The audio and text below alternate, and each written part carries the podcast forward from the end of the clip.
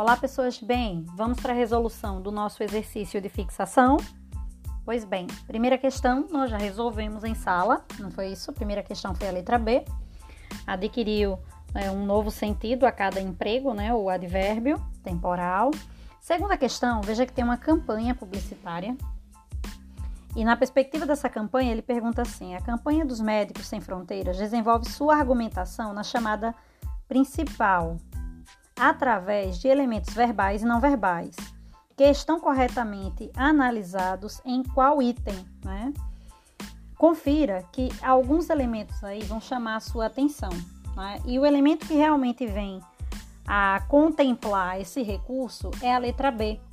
Veja que na letra B, né, na outra página vai aparecer os itens.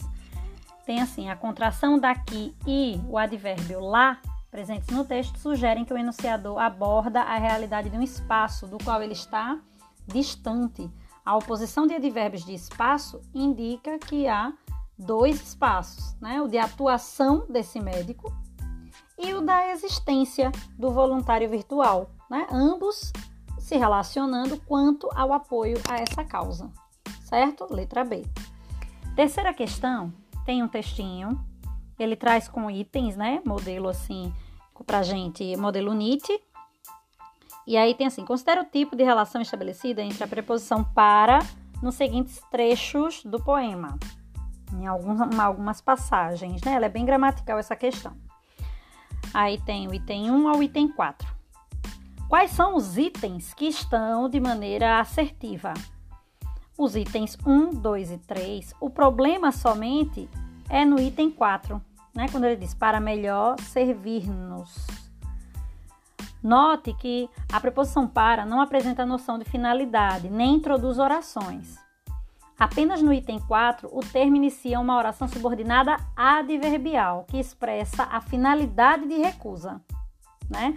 Veja que é uma preposição. Normalmente usamos mais a conjunção. Para que possamos, né? para que tenhamos, para que. Mas aí veio apenas a preposição. E ela cumpriu o seu papel de construir uma oração subordinada, uma vez que tem verbo depois, né? Adverbial final, que é essa que traz a ideia de finalidade. Ok? Quarta questão, também é gramatical, porque essa parte ela abrange mais a questão gramatical, e ela pergunta assim: é, estão corretas apenas as afirmativas com relação ao item 1 ao item 4? Quais são as que estão corretas? Note que o item 2 e o 3 está totalmente adequado. Veja que o verbo expressa a ideia de aparência na frase.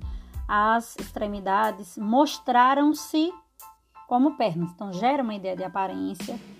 O adjetivo informe altera o sentido do substantivo, porque a gente sabe que adjetivos se relacionam com substantivos, né? diferentemente de advérbios. E aí vem a questão do item 1 e do item 4. No item 1, o advérbio tem a função de revelar qual era o papel dos espaços de papel na construção do objeto. Eles representavam que as orelhas e a tromba. Já o item 4, as ideias não são contraditórias, pois ao mesmo tempo em que a construção era de um elefante, grande animal, que se mostra imponente, ela era feita a partir de materiais frágeis, como o papel. Certo? E aí ele diz que a expressão imponente e frágil é contraditória porque relaciona duas características mutuamente excludentes. Ok? Quinta e última questão, também gramatical. Ela pede assim: dá um trechinho e diz: em relação à norma padrão, estaria correto o uso da preposição a em lugar da preposição com se a expressão destacada fosse substituída por fazemos jus, né? O uso da preposição a em lugar de com só estaria correto nesse trechinho aí, né? Se fosse substituída por fazemos jus. Benefícios a que nós, os sãos, fazemos jus. As demais opções apresentam verbos que não admitem preposição. Recebemos. Ou as preposições de. Somos merecedores. De. Somos, né?